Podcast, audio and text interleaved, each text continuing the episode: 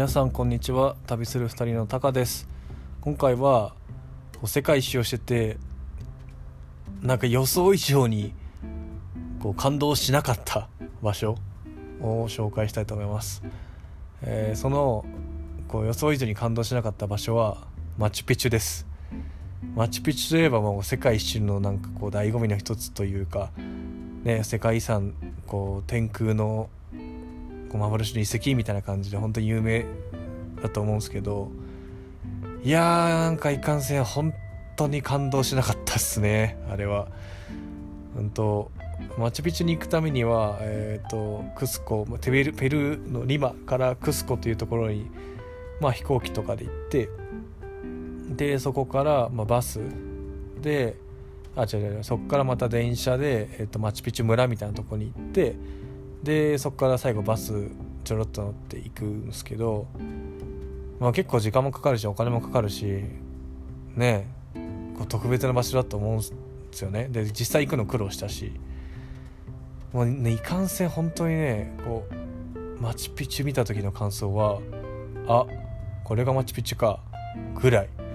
もう歴史ももちろんちゃんと勉強してたしそれがいかにこう珍しいことなのかってもう理解してたんですけどもう全然感動しなかったんだよな。でなぜかって考えてみたんですけどそれは事前にマチュピチュの画像とか動画を見すぎていたっていうことだと思います。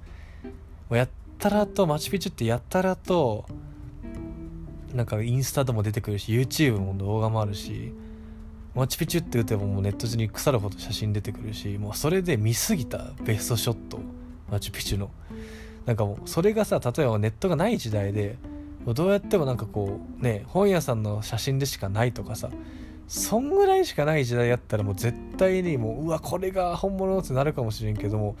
インターネットがあるともう見れちゃうから行かなくても現場に。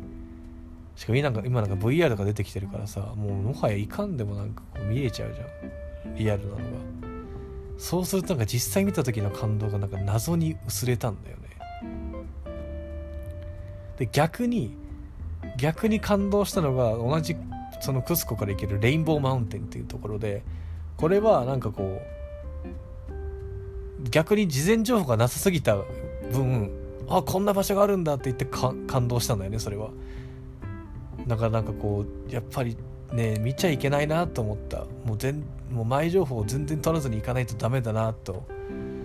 大反省しましたね。なんで皆さんもどっか旅行く時はまあ調べるのもいいんだけども調べすぎにはご用心ということです。調べすぎたら感動マジで薄れちゃうんでまああくまでも僕らの場合はですけどね。はい。てなことで今回はここまで。最後まで聞いてくれてありがとうございました。また次回お会いしましょう。バイバーイ。